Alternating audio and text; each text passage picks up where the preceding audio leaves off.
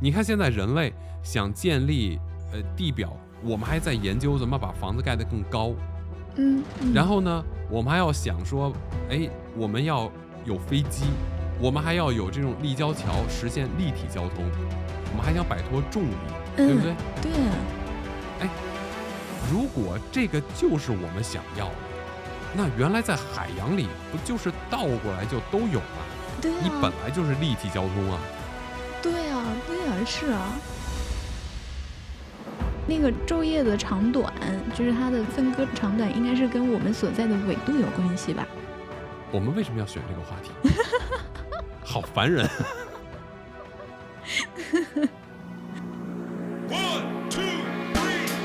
Hello，大家好，感谢订阅陶克斯，这里是不可思议，我是巴图。我是三叶，今天巴图跟三叶呢，要跟大家来分享一个发生在今年的很有趣的事情，就是在著名的《自然》杂志上面啊，有两位来自中国北京大学的科学家发表了一篇论文。那么他们这篇论文呢，是来说明，呃，我们这个地球的内核，就是里边那个大铁球啊，嗯，停止了转动，而且它这个大铁球呢开始反方向的转动了。就原来它是朝一边转的，现在它是反过来转。对。其实今天听你讲这个事情的时候，我还蛮震惊的，我都不知道地球内部有个东西在转动，而且还反着转了。是不是现在，对，对，而且这个东西其实特别有意思。我我在看这个的时候，我也是才知道啊，就是咱们不都知道这个地球是分成地壳、地幔，然后里边有地核，对吧？是、啊、这个地核呢分内核和外核，是不是？对，没错，它这个就是里边的这个部分啊，和外边的地壳的部分，它是独立旋转的，就就里边跟外边是没关系的，它们不是接着，不是连接着的。对对对，我今天看到这个，我也觉得还蛮震惊的，就是好像没有什么影响，就是它正着转、反着转，地球还是这么转，对吧？对，就是你，你当你说到震惊的时候，我觉得你知道吗？我觉得你用“震惊”这个词，然后让我觉得咱俩好像特别无知，你知道吗？就感觉这个他妈这个东西有什么好震惊的？嗯，好嘞，嗯，我突然刚才就觉得心虚了一下，听你这么说。咱们言归正传，言归正传，就是嗯为什么会让我们震惊？老实说啊，嗯我以前虽然以前上学的时候多少都学过一些地理知识嘛，对吧？就是这个呃地球的内部结构怎么怎么样，但实际上呢，我其实没有一个仔细去想过这个东西。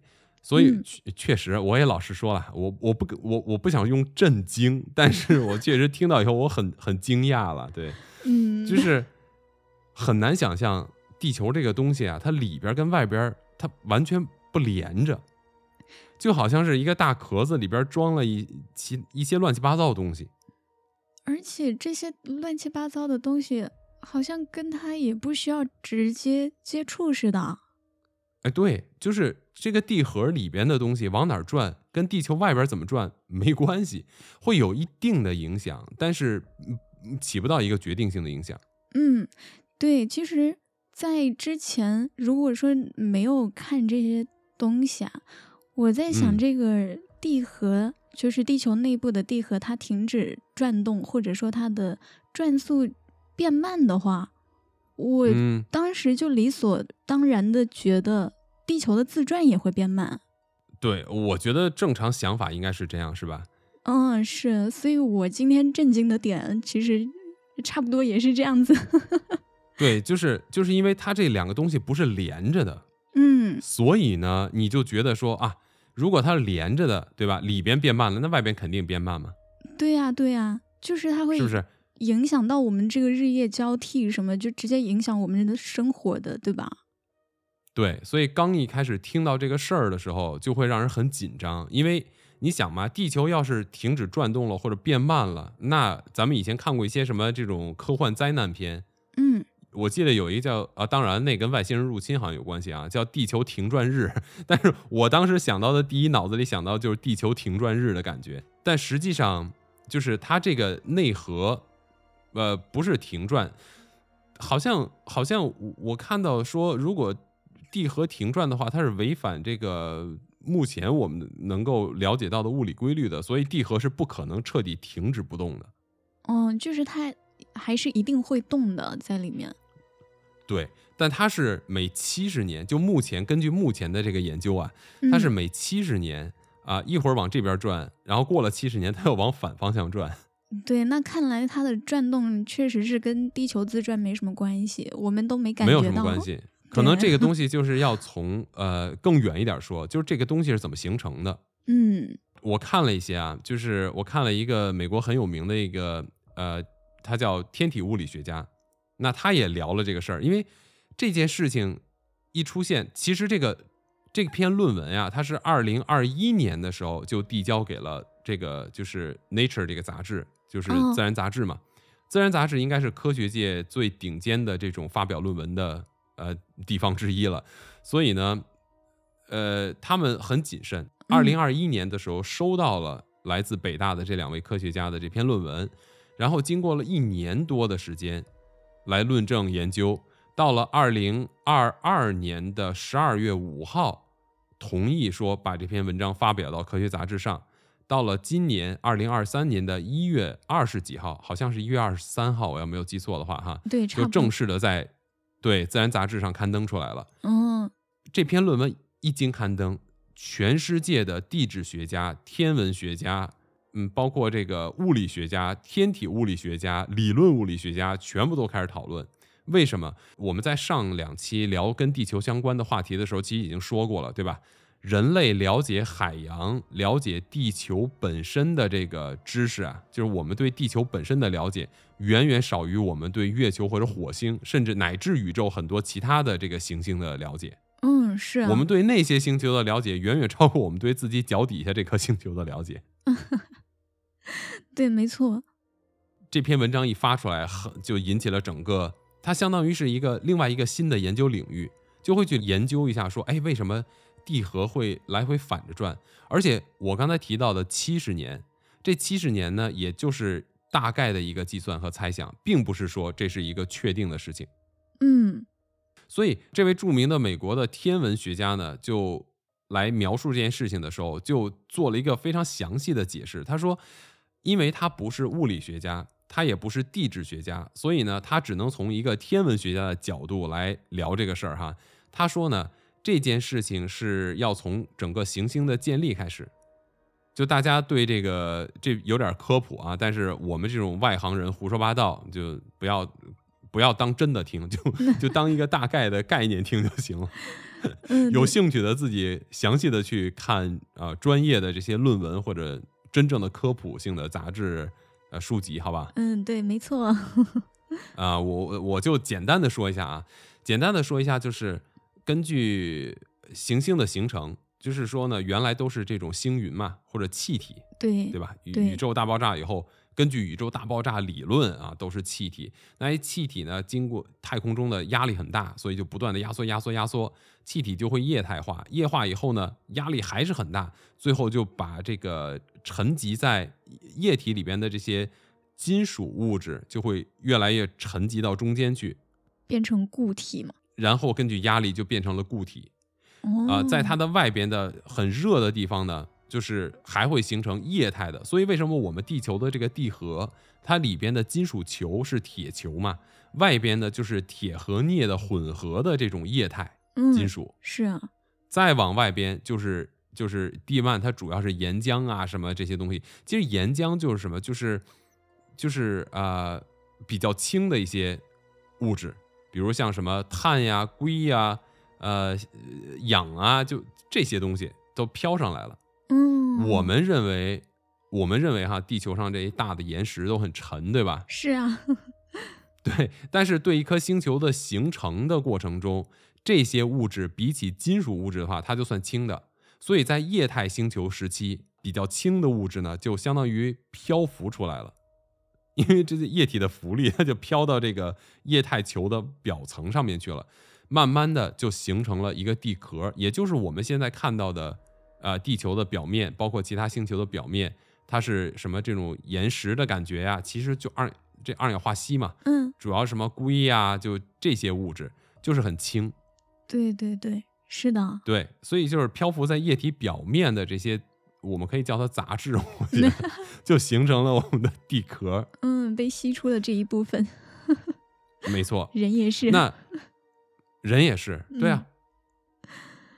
对呀、但是我你知道，我有一点没有搞懂啊，就是它它为什么从一开始就会转？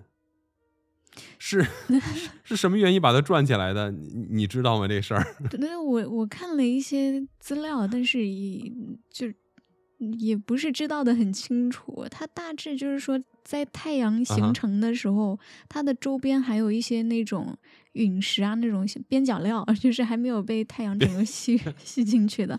地球也是其中，对，地球也是嗯其中一个嘛。嗯，哦对，它这个时候就是带有太阳形成的那个一个一个能量吧，但是可能嗯还不足以让它形成一种规律的自转。就我们知道球球体自转，它最后就会变成一个球，就是有一个离心力嘛，就是会变成一个嗯比较规则的球。那如果它的自转还不规律的话，它的形状就是会非常不规则。哦，对，然后在它还没有形成一个完整的自转规律的时候，可能有一一个别的别的陨石，就是跟地球差不多大那种的体量的，跟它相撞，然后又给到它一个一个能量，这个时候他们就说是一个什么啊、角动力守恒，对，对，这么专业的 嗯，角动量啊，角动量守恒，对，不要问我角动量是什么，自己去查。对自己查我讲不清楚。嗯，然后因为这个太空是真空的状态嘛，就是嗯哼，没有其他的力量会让这个旋转停下来，所以那个行星就嗯根据这个、这个惯性就不停的在转动。哦，是这样的吗？对我我啊，不是所以它是被很确定，搅和的。嗯，好吧，没事儿，反正我们这么不严谨的东西啊，呃，给大家提个醒，大家自嗯己去了解，好吧？嗯对对对，我就在想，其实我们去研究这个东西为什么会停，我更想知道的是，假设啊，如嗯果说地球这个内核彻底停下来，你猜它会发生什么样的变化？对于我们来说，就像上一期咱们说，如果把地球劈成两半嘛，嗯，对？吧？那对于整个地球上的生物会怎么样？那如果地球内核彻底停下来了，嗯，对于我们来说，对于整个，嗯，现在地球上的表表表皮上的生物来说，会有一个什么样的影响？嗯，对，我觉得这个其实还挺有意思的，因为当我想到这个话题的时候，我就嗯觉得，因为地球的核心它是不分内核和外核的嘛，就是它的核心嗯停止转动的话，那地球也就停止自转了，对吧？嗯，什么地球的核心不分内核外核什么意思？呃呃，就是如果说地球核心停止转动的话，就是内核和外核都停止转动了。嗯那地嗯球它就是停止自转了，那它的这个日夜的规律啊，还有它的这个四季啊，都会变得不复存在啊。哎，这个其实说来话长了就，嗯我们简单的把整个的我看到的东西，就是给大家来呃尽量的哈，尽量的展现一下，就是它到底是一个怎么回事儿，嗯，好呀，对吧？嗯我试试看能不能把这个呃简单说清楚一下哈。就是假设，比如说这个我们的这个中间的地核，它是由固态和液态组成嘛，对吧？是啊，是由液态的这个铁和镍组成，然后再加上它里边的这个固态的铁核。你你知道，就这个地，相当于我们的地核内核加外核这个体积，就等基本上等同于现在的火星的大小。对，是的，就是我们感觉不出来，但实际上咱们地球比火星大这么多，对吧？这嗯个，你想，我们从地球的表面啊，就从地壳，如果要打洞，一直打到这个地核的话，将近有这个两千九百多公里，整个地幔。对对对，非常厚。所以说，我们比火星大出挺多的。这个我还我以前真的不知道，原来火星比我们小这么多。对，以前对以前没有真比过，对，对，就是 对不起，对，就小了两千九百公里的半径。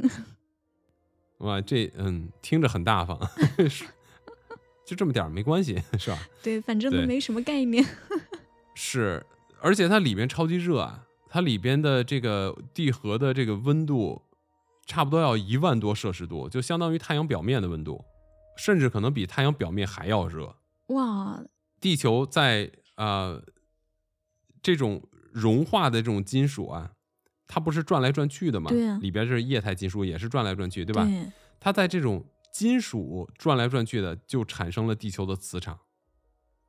那如果没有磁场，我们前两期其实都说过这事儿，那我们就相当于完全暴露在这种太空的这种辐射里边了嘛。呃对对对，不管咱们愿意还是不愿意看到，为什么我们要讨论这个事儿？因为根据最新的研究表明，它正在减速，也就是说，以后在未来的某一天，当然我们肯定赶不上了，是吧？嗯这可能会很久很久以后，但是最终它在某一天可能最终还是会停止转动。嗯，对，那根据最新的这研究表明呢，就咱们这个地核它是在慢慢的减速嘛，对啊，但是这个地核的减速它也分内核和外核。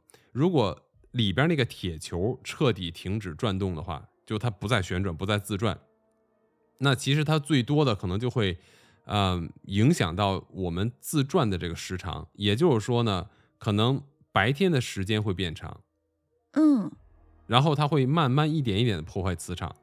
但是如果它这个外核，也就是液体的那个部分，也停止旋转了，就是两个东西都不转了，那整个地球这个磁场就彻底就消消失掉了，呃然后情况就会变成类似于火星那个样子。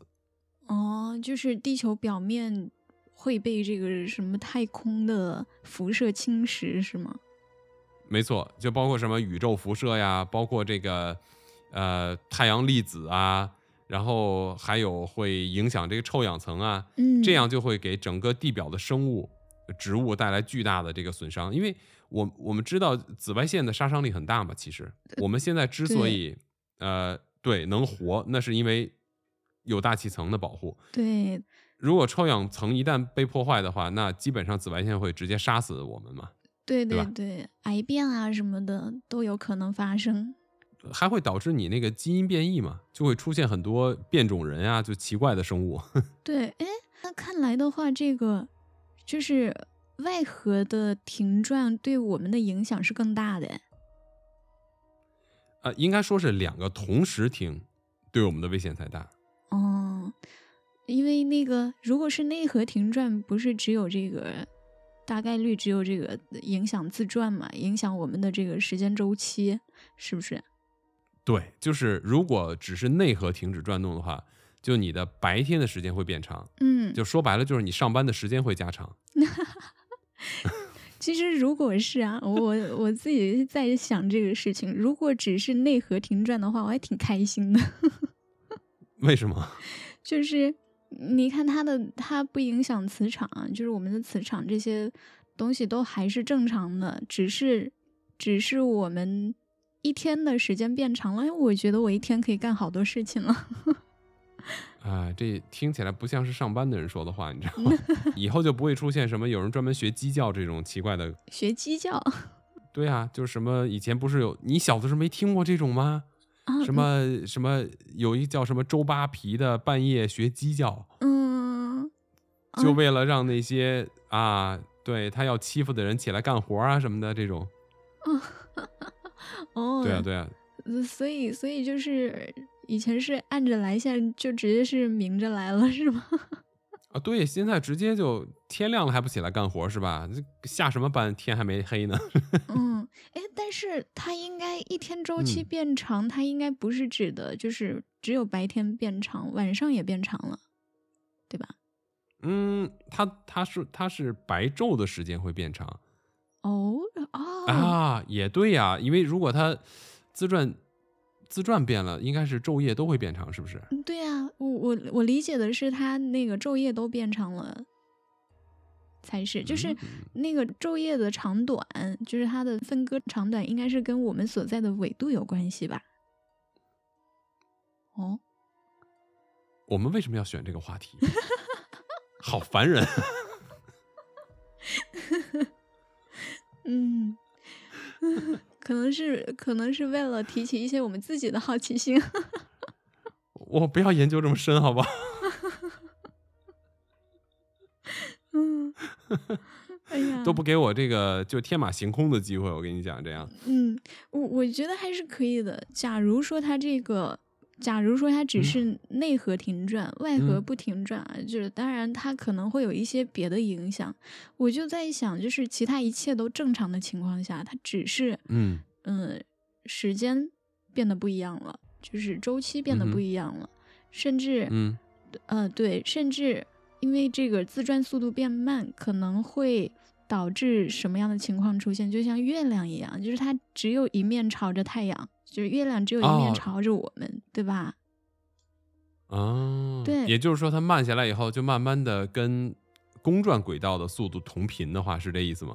对，是的，那那就有可能哦出现很多很好玩的事情，比如说地球只有一面宜居了，或者它只有一段时间内的这个空间它宜居了，那是不是会发生一些资源争夺战啊？甚至我觉得以后这个，如果说地表它不是那么宜居，但是地球上人又这么多，会不会他们再往地下去发展自己的生存空间呢？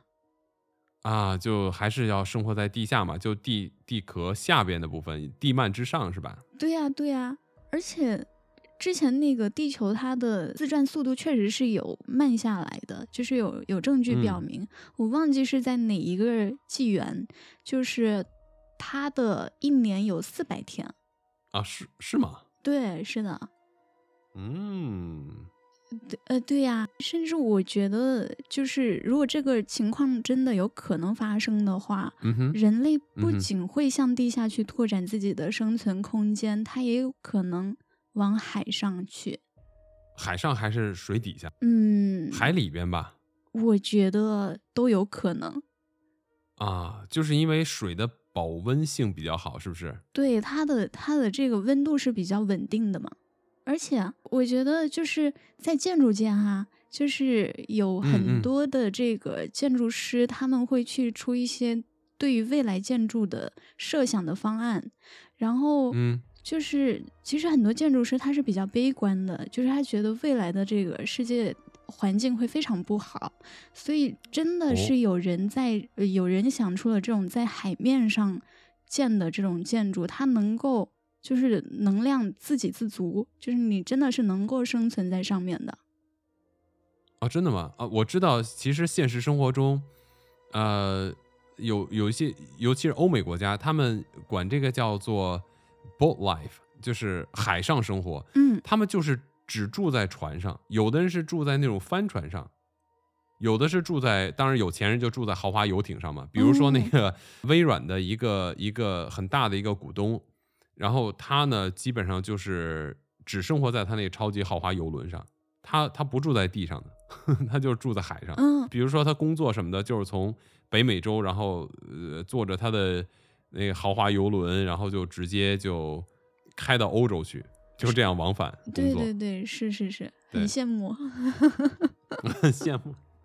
嗯 他把所有的他把所有地面东西都搬到他船上去，你知道吗？所以他在船上根本就什么都不需要去，超大的一艘。嗯，对，像他这个的话，他在船上可能目前还没有达到说他可以在上面就是自己生产一些呃，比如说你你吃的、穿的、用的这种东西，可能目前这种是比较困难，它还是需要用陆地上的一些资源的嘛。对对对对对，对，但是那个就是有一些建筑的设想，它就是能在海洋上去，因为以后这种情况发嗯生的话，它的那个温度会变低嘛，就有一部嗯分位嗯置它温度会变低，那么它就可以去去想出一种动力装置，让它去产生冰。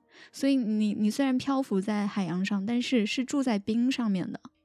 嗯，嗯，对，就是它可以不断的融化，然后又不断的产生冰，这样子。啊，这样啊，嗯就是是人工的嘛。对它它需要有一个需要有一个动力吧。那这个就是非常专业了，如果大家感兴趣的话，可以去了解一下。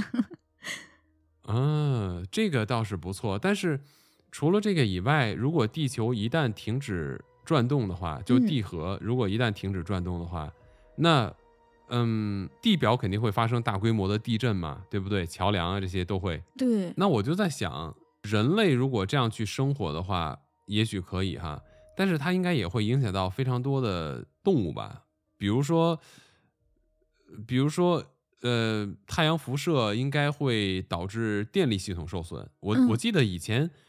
以前哪一年呀？有过一次说，呃，太阳黑子爆发如何如何，然后可能会，比如说你的手机信号受影响啊，无线电受影响啊，甚至好好像还有，呃，有一次好像还有一些航班停航，就是因为这个原因，因为它会影响到电力系统，嗯，也就是说导致你的这个，比如说航班突然瞬间没电了就，对那你多危险啊，在天上飞着呢，是吧？嗯，对对对，是啊，呃，而且包括像导航系统全部都会失效嘛，对吧？嗯你像这个一些什么候鸟啊，或者一些海洋这种迁徙类动物，应该也会受影响嘛，对不对？嗯，对，这个主要是因为那个磁场受到了呃产生了变化，对吧？对啊，就指南针就没什么用了嘛。嗯嗯，是是是是，就是找不着北了。找不着北了。你刚才说到说人可能会慢慢的跑到这个海洋上去生活，你你还真别说，我记得以前好像有一个说法说这个呃人类或者说现在的哺乳动物其实也是生活在海洋上嘛，他们的这个说法的一些根据就是说，不是有两栖类的这种，比如海龟呀、对乌龟呀，对，对吧？就是它既可以在海海里、水里生活，也可以在陆地上生活，有两栖性动物。这个就是说从，呃水里上岸的这些呃物种的这个变化。那像其他的生活在陆地上的这些物种呢，就是彻底上岸的时间比较早，比它们时间长，嗯，所以它们进化到一半就成那样了，就是两边都行。哦对哦，所以他们有可能已经遇到过这种问题了。对，那我就在想一个问题哈，就嗯是按理来说，海里的这个安全系数应该更高一些才对，对不对？嗯，是啊，你看它的这个温度，就是保温性比较好，嗯与这个整个空气中的这个温度差的变化又不大，对吧？这是第一。嗯，对。第，二，地球整个百分之七十是覆盖的都是海洋，对是，也就是说，其实它的生活空间比陆地要大得多，而且它是立体的呀。我们只是在呃有限的表面活动嘛，对它是立体可以向下的呀，它的空间，它是多维空间生存，是吧？嗯？对呀、我上次去潜水的时候，你不知不觉的就下到十几二十米，你根本就没有感觉。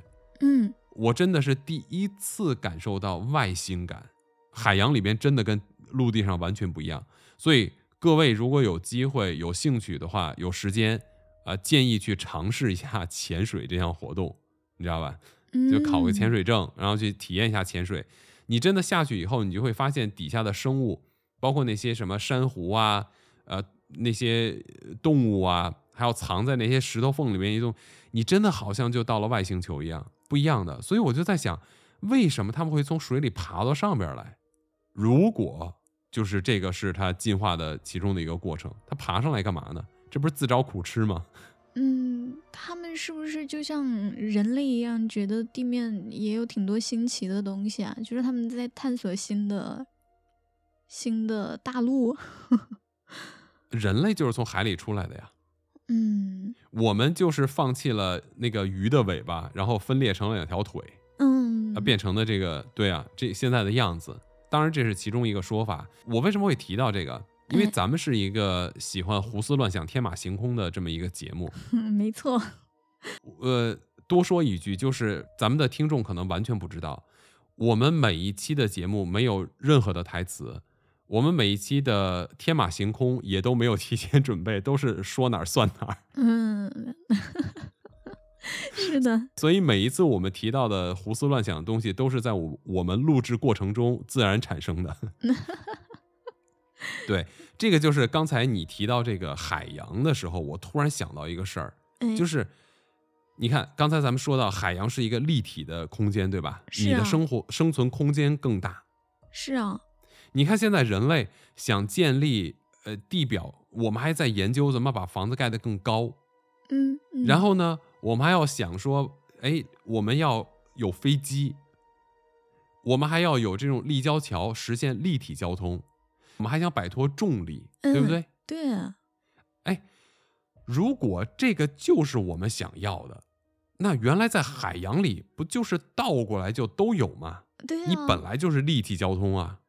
对啊，对啊，是啊，你想，是啊，你像我第一次潜水的时候，我的潜水教练他就跟我立体交通啊，他就看着我吗，对啊，他就在我上边游啊，我就在他下边游啊，对，而且他不需要什么技术哈，不需要什么技术，而且在水里边你是一种失重的状态啊，嗯，你现在想反重力，水的浮力给了你这种反重力的，哎，你这么说，我觉得好有道理啊。为什么大家往想往天上去，不往水里去呢？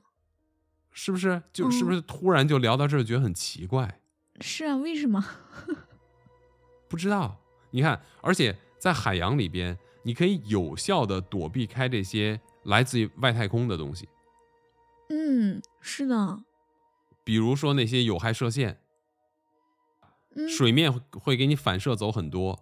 你进能够进入到水里边的，如果你潜到比较深的地方，连光都没有了，可见光都越来越少，所以更不要说什么紫外线有害的东西，对吧？嗯而且，呢，在海洋里边，你的体型可以无限大，越深的海洋地带，出现体型越大的生物的可能性就越高，哦，没有限制，没有限制。而且你像这些脱壳类的动物，什么龙虾呀、什么螃蟹这种东西，理嗯论上来讲，只要它无限次的脱壳，它都可以越长越大。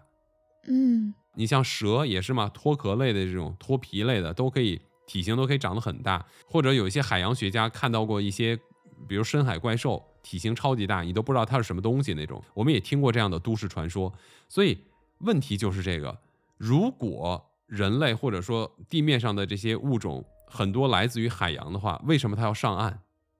对呀、为什么呢？对吧？嗯，如果在海里边的话，对，即便地球停止运动，对于海洋内的生物来讲，其实影响并不大，对，因为在地面上，比如说地球一旦停了，嗯。那现在的大气的流动基本上是通过这个海洋季风嘛，就通过海洋的流动带动大气的转动，嗯，然后就会把这个我们现在是自西向东的运行，对不对？那现在呢，我们的这个氧气含量啊，然后我们呼吸到的空气中的这些各种的配比啊，其实都是通过这个大气的流动给我们，相当于是一个呃混合了一下，然后配比的呃很完美，正好符合我们的需求，或者说我们正好适应了这个需求。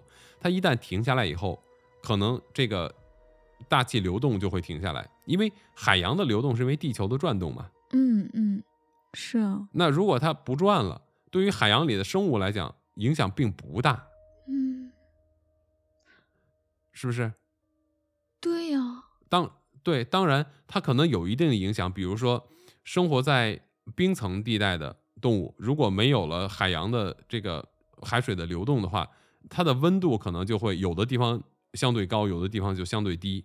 但是呢，我觉得在海里啊，随着动物的游动，也会搅拌这海水嘛，对不对？对对对，是啊，啊，当然不像不会像地地球转动这样这么方便，但是我觉得呃它应该也会有很大的这个活动和流动空间。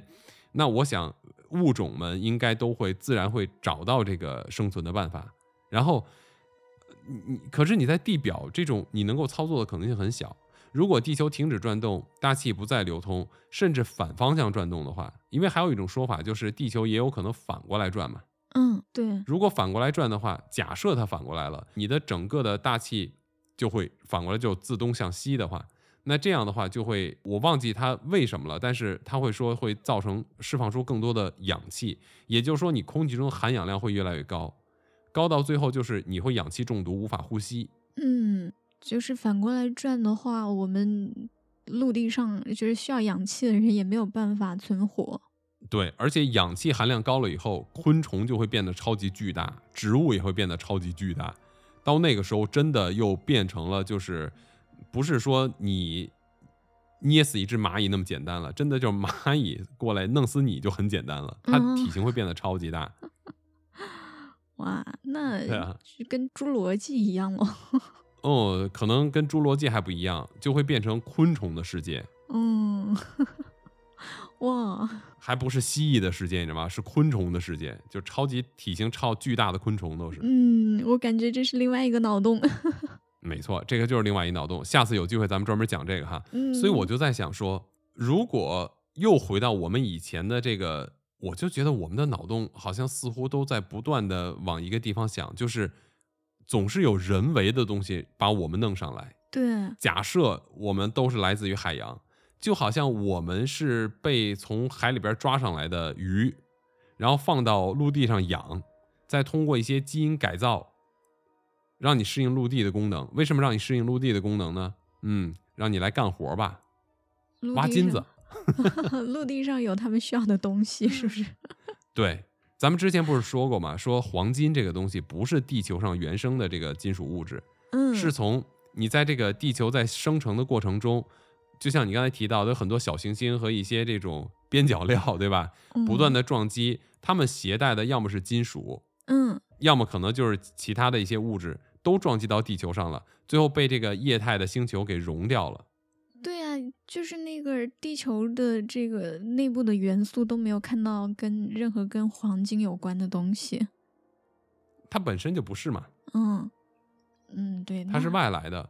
嗯、对你先在土里面挖到金子，就是撞击以后，它要么就是早期的时候啊，它在沉积的过程中形成的就是表层的沉淀物，就是它没有沉到这个地心里边去；嗯要么就是说呢，它是在这个就是撞击到地球表面了，当时地比如说地壳已经形成了，对吧？嗯然后小行星啊，然后其他什么东西撞到上面了，哎，结果就一下扎到土里了，慢慢就成为地壳的一部分了。嗯 但是这些都不能说明问题，就是为什么我们会在陆地上。所以我觉得，根据以前的一些传说，对吧？比如说尼比鲁星球来的这些什么外星人啊，怎么怎么样，我就在想啊，也许他们才是需要生活在陆地上的物种，来自外星球的，他们可能是生活在陆地上的物种，而我们是被他们改造过的，放到陆地上来的，也有这种可能。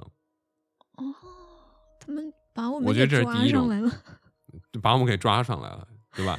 嗯还有这两天看这个地球地核的时候，你就发现说，其实像硅这类的东西啊，在地球上的含量是非常高的，对，是的，因为嗯在地幔的部分，其实有很多是什么硅啊这些东西。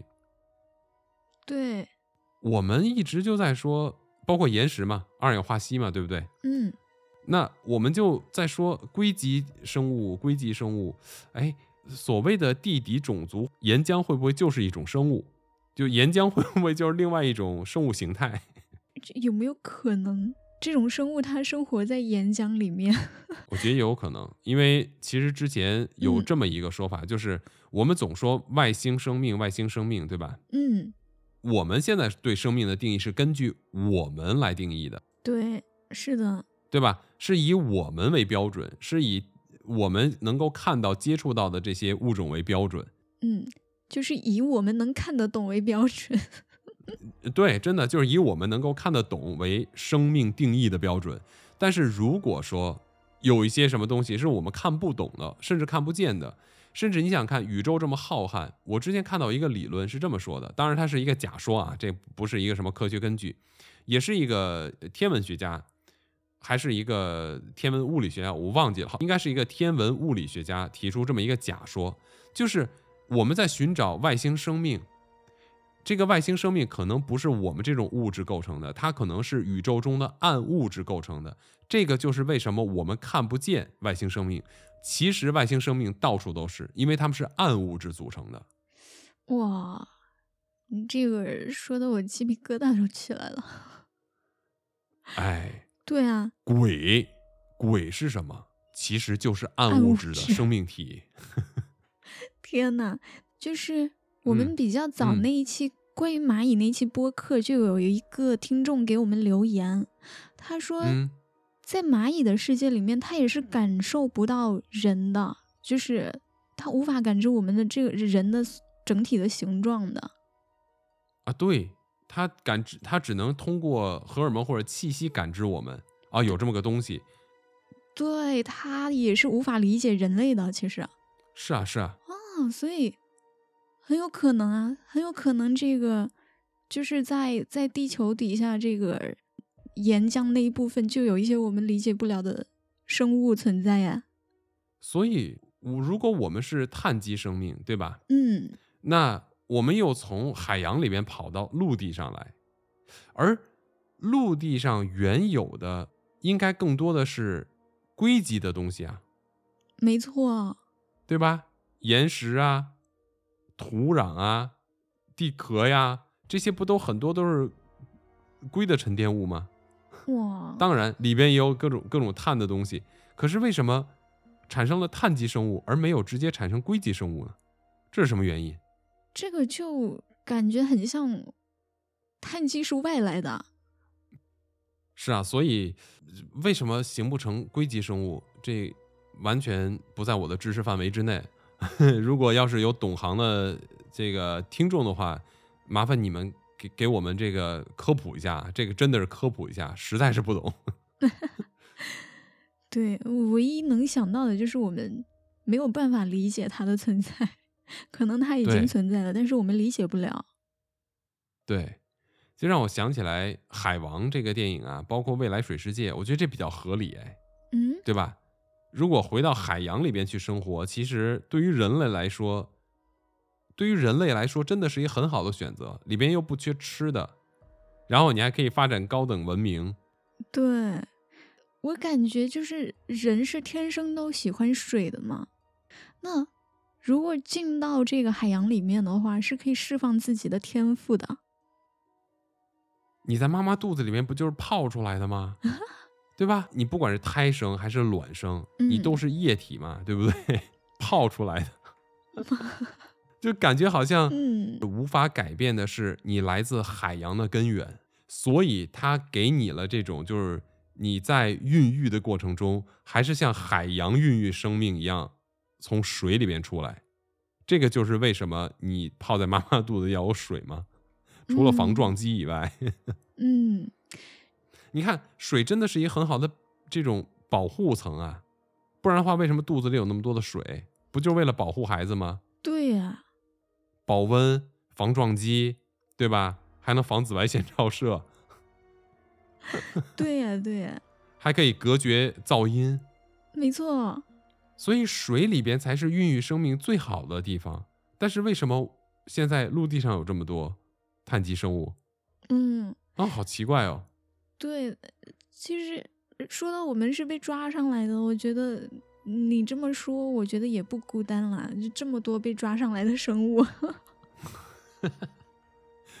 我很有可能这个地表是一个试验场，对吧？你看这个嗯大陆板块既不稳定，对于我们来说看起来还好，但实际上，即便我们现在的人类生活在地表，也会经历各种地震啊，是啊，是不是？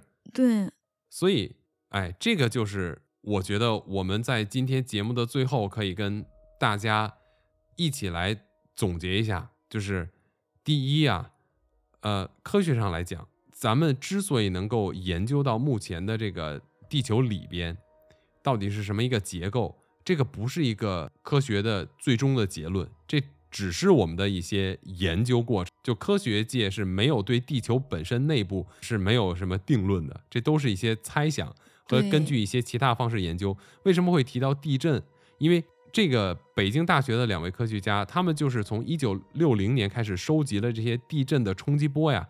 因为一旦发生地震以后，这个地震产生的冲击波会在地球内部来回的徘徊，所以他们收集这个冲击波的信号以后，就知道说啊，这个冲击波碰到的是什么样的物质，因为它反射的反射回来的这个波段收集到数据是不一样的，你就会知道液体、固体啊，它有多深多远呀、根据这些来预测和推测出来的，所以我们也不知道地底是什么。就现在目前人类对地球内部的了解太少了。没错，这是从我们比较正经一点的科学的角度来说这事儿，是吧？嗯，第，二一个，从不太正经的、比较符合咱们这种科学盲加上这种胡言乱语的节目呢？就是我们可以去这么思考：这个地球底下，你你接收到的这个冲击波的反射回来的，你怎么知道真的就是一个客观的呢？万一要是地底下有硅基生命，或者说岩浆就是生命体，对吧？嗯它就跟打乒乓球一样，嗯 给你啊，你来多了，我就给你打回去，让你知道好像我这儿有什么，就这种感觉。我这儿很热啊，其实这底下凉快的很，你知道吗？嗯对吧？就我故意告诉你啊，底下很热，不要来啊，那种感觉。也不是没有可能啊，对不对？像我这种喜欢阴谋论的人，是不是？那非常有可能。所以还有一个就是地表，就像咱们上一次提到的地球空心论里边，我们说也有可能我们是地底的这个高等文明，专门把我我们放在地表来掩护他们的，对吧？是，那我们是哪儿来的？水里抓出来的。对，从水里抓了一波生物出来掩护他们。对吧？抓了一波生物出来，稍微改造改造，训练训练，然后就可以掩护他们，就成为了地表的生命群体，然后他们就可以逍遥的在地地底下。为了不让我们打扰他们，就是我们通过这种嗯冲击波啊，啊、还有一个特别重要的收集这个呃资料的来源就是核试验，也就是核试验爆炸嗯产生的冲击波，这些数据都是很好收集过来来研究地质的。嗯所以呢，外星人一看啊，你们还有这个，好吧？那既然你想要，我就将计就计，我就给你一些假消息对啊，让你们就不用来打扰我们。对啊，他们在地底下非常的逍遥自在啊，然后我们还在地面上担心这个担心那个，担心这个地核停转。哎，这又解决了一个最重要的问题。你看，嗯，人类都挺老实的，唯独只有前苏联人，是吧？就是这个战斗民族不识相，非得挖洞。对，直接去挖。对啊，直接挖了一千两百公里。你看他为什么停了？就是地底人肯定跟他们沟通了，就都都告诉你们了，不要来，瞎折腾什么，还在那边打洞，是吧？嗯吓死他们了，赶紧跑了。对对对哇，又把这个胡说八道的事儿给圆上了，真的是，嗯嗯，嗯，好玩好，玩。所以咱们还是能够跟啊、喜欢听我们内容的朋友呢分享快乐，这个就是我们最想要做的事情，对吧？嗯，是是是是的。嗯，好，那今天咱们跟大家胡扯，基本上也就差不多到这儿了，脑洞也就开到这儿吧。